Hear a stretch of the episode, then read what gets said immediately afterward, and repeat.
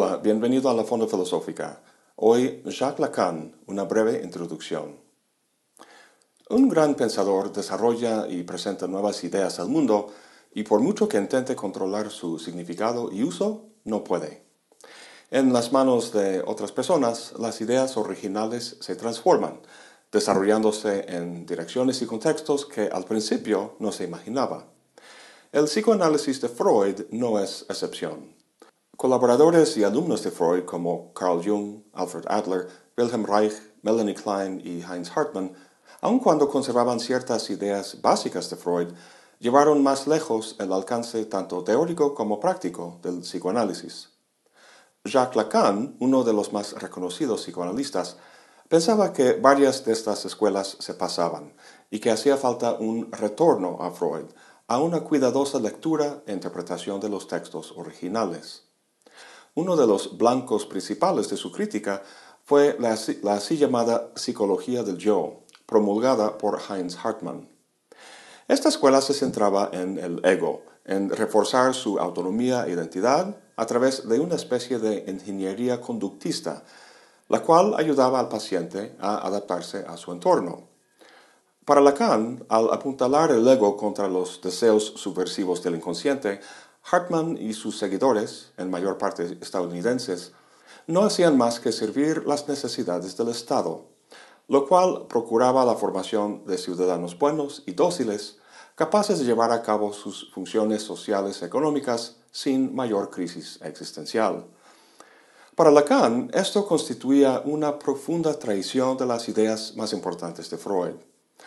A pesar de unos escritos tardíos de Freud que apoyan en cierta medida la posición de Hartmann, la idea de un ego fuerte autónomo es ilusoria, porque hace caso omiso de su relación con el inconsciente. Muy parecido a cómo la conciencia apolínea en Nietzsche, encerrada en sí misma y apartada de lo dionisiaco, es algo rígido y relativamente hueco. Se podría decir que la visión de Lacan recupera en Freud la relación íntima entre el inconsciente, lo dionisiaco, y el ego, lo apolíneo. Tomando en cuenta toda la obra de Lacan, vemos que entiende la dinámica de la psique en términos de tres conceptos, dimensiones o lo que él llama registros, lo imaginario, lo simbólico y lo real. Las características de cada uno las podemos ver al seguir el desarrollo del infante, tal como hicimos en el caso de Freud en el video anterior. Bien, la primera etapa o estadio significativo en el desarrollo humano es el estadio del espejo. En el mundo animal hay criaturas cuyas crías nacen y desde el primer momento de vida tienen que arreglárselas por cuenta propia. Las crías de los seres humanos están al otro extremo. Durante mucho tiempo son totalmente dependientes de sus padres por protección y alimentación. La sensación de impotencia e indefensión, especialmente entre los 6 y 18 meses de vida, según Lacan, hace que el niño experimente su cuerpo como fragmentado, carente de coordinación efectiva y por tanto experimenta cierto nivel de frustración y ansiedad porque físicamente no puede, por cuenta propia, realizar corporalmente lo necesario para satisfacer sus necesidades. En este tiempo tiene su primera experiencia de ver su reflejo en un espejo. El niño es fascinado por esta imagen o imago, porque ahí ve su cuerpo como algo integrado y unificado. Ve en ella la posibilidad de superar su condición fragmentada en defensa para ser un yo entero y unificado. El imago, en otras palabras, es una proyección imaginaria de cómo el niño puede ser. Es esta dinámica de la que emerge el ego, o lo que Lacan llama el ego especular. El punto importante aquí es que la autoidentidad del ego es algo logrado. El niño proyecta un ego unificado como algo distinto u otro de lo que es. El papel del otro aquí es muy importante porque socava la idea de un yo autónomo, original, que va desarrollándose y relacionándose con otros. La relación con el otro es primordial, aun cuando el otro sea solo una imagen en el espejo. Lo que se deriva de esa relación como producto es el ego. Obviamente el ego consciente niega eso e insiste en su propia prioridad, pero eso es ilusorio o imaginario. Desde luego, este estadio del espejo no se supera a los 18 meses, El ego inicial que se produce es solo un núcleo o punto de partida que da paso a una larga serie de proyecciones y objetivizaciones del yo que hacemos a lo largo de la vida. Esta discusión del estadio del espejo caracteriza bien el registro de lo imaginario, lo cual tiene que ver con el yo consciente y su experiencia de la realidad cotidiana. El punto es que la realidad que conoce, incluyendo a sí mismo, es ficticia y simulada en la medida en que sea una proyección imaginaria. Lo que imaginamos que sean otras personas o lo que quieren decir cuando nos dicen algo es algo ficticio, porque el ego lo construye o lo infiere. Podemos entender esto mejor al considerar un paralelismo en Kant. Recuerda que para producir conocimiento, nuestro razonamiento tiene que limitarse a la experiencia posible. El entendimiento aplica sus conceptos a las intuiciones y así no hay problema. Sin embargo, la razón puede caer en una ilusión, una ilusión que está a la base del conocimiento metafísico y legítimo. Es que la razón cuenta con tres ideas sobre la totalidad o lo incondicionado. El yo, el mundo en su totalidad y Dios. Las llama ideas y no conceptos porque a ellas no les puede corresponder ninguna intuición empírica posible. Cuando uno razona con estas ideas de forma constitutiva, es decir, tratando de producir conocimiento, lo que produce son ilusiones, porque ha ido más allá de la experiencia posible. Lo curioso es que dice que debido a la estructura de la mente, esta ilusión es inevitable, aunque podemos evitar su abuso si razonamos con ellas no de forma constitutiva, sino regulativa. Hablo más a fondo de todo esto en un video que puedes ver aquí. Bien, volviendo a Lacan. El carácter ilusorio de la dimensión imaginaria se debe a que se toma el ego como autónomo y autosuficiente, de la misma manera que en Kant se toma la idea de Dios, por ejemplo, como un concepto que puede aplicarse a fenómenos.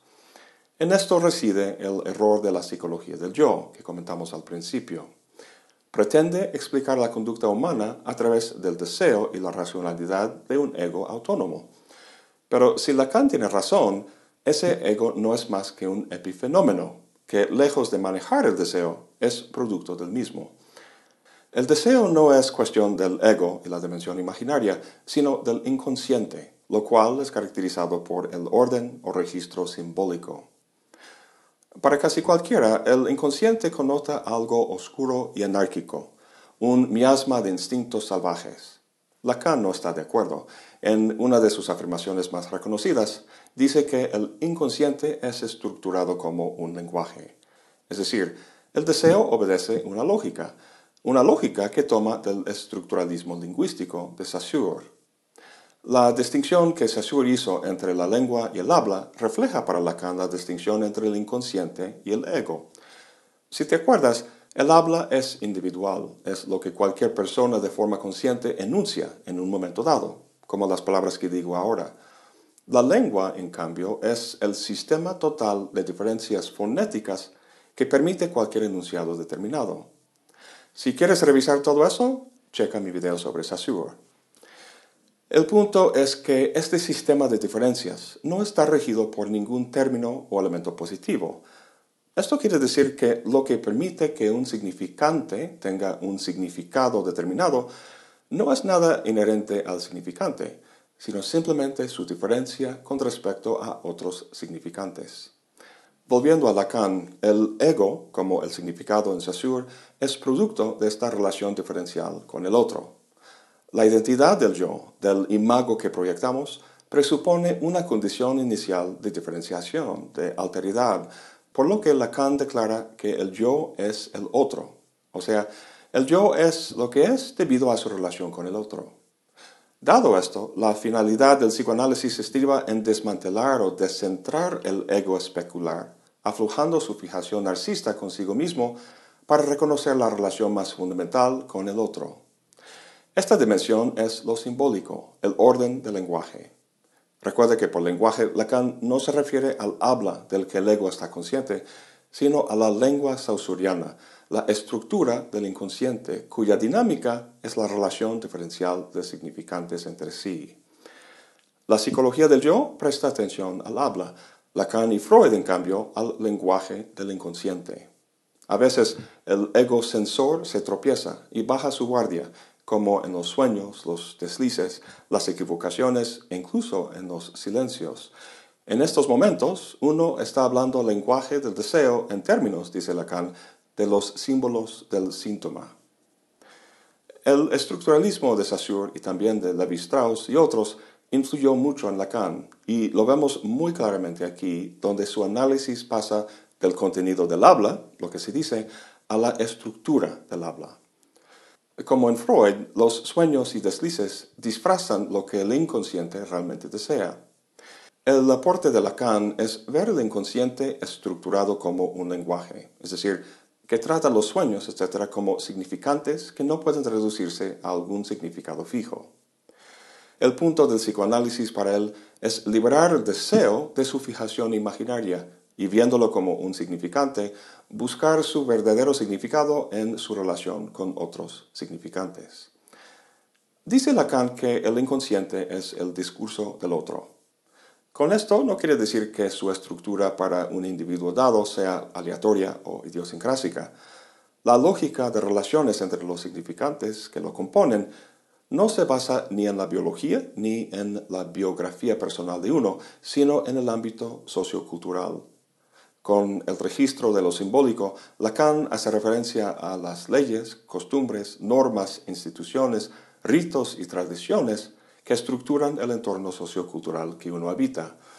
Lo llama simbólico porque la manera en que un significante puede hacer referencia a otra no es natural, sino arbitraria o artificial, o sea, cultural.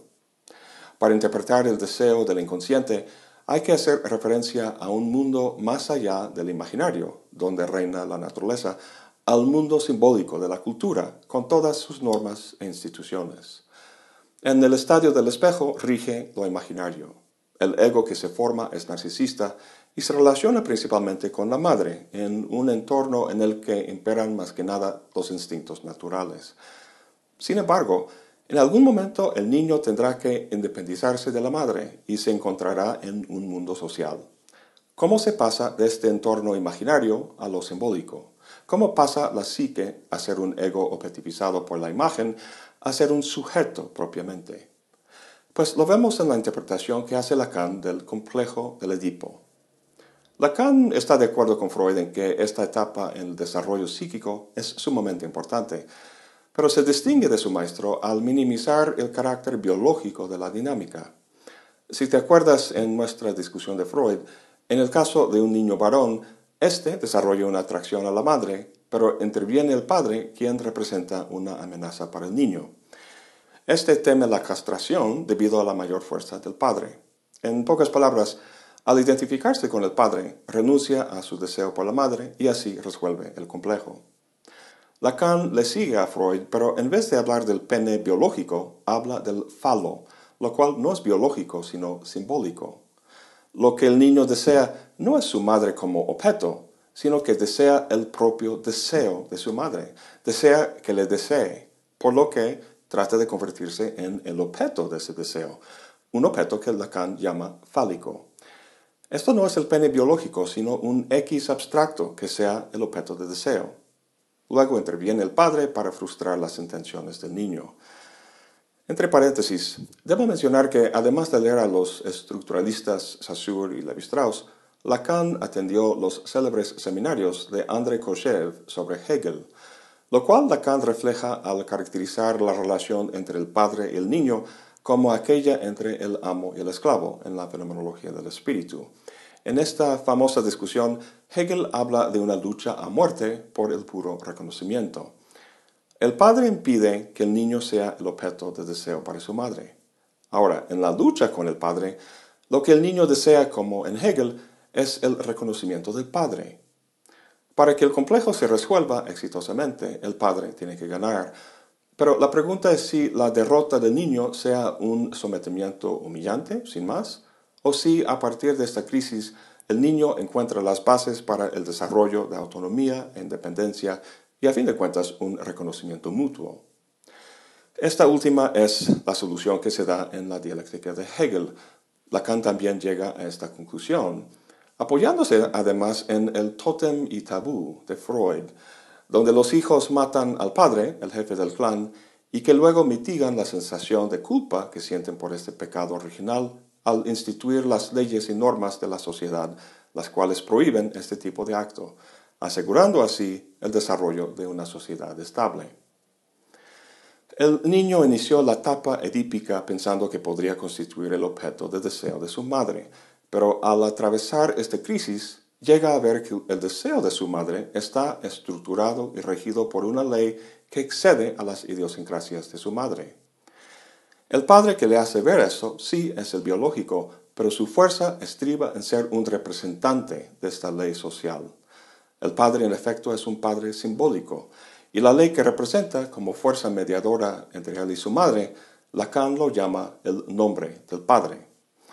En francés, la palabra para nombre y para no se pronuncian igual. Entonces, connota tanto nombre, el padre como figura, como el no a la unión incestuosa con la madre. Si el complejo se resuelve exitosamente, el niño renuncia el deseo incestuoso y el ego imaginario que lo yacía, y donde en Freud se identificaba con la figura del padre, en Lacan se identifica simbólicamente con las normas y reglas del entorno sociocultural en que se encuentra. En otras palabras, su identificación imaginaria da paso a una identificación de otro orden, el orden simbólico, lo cual, como la estructura del inconsciente, posibilita una dinámica del deseo en el que, si respeta las reglas del juego, puede encontrar algún grado de satisfacción.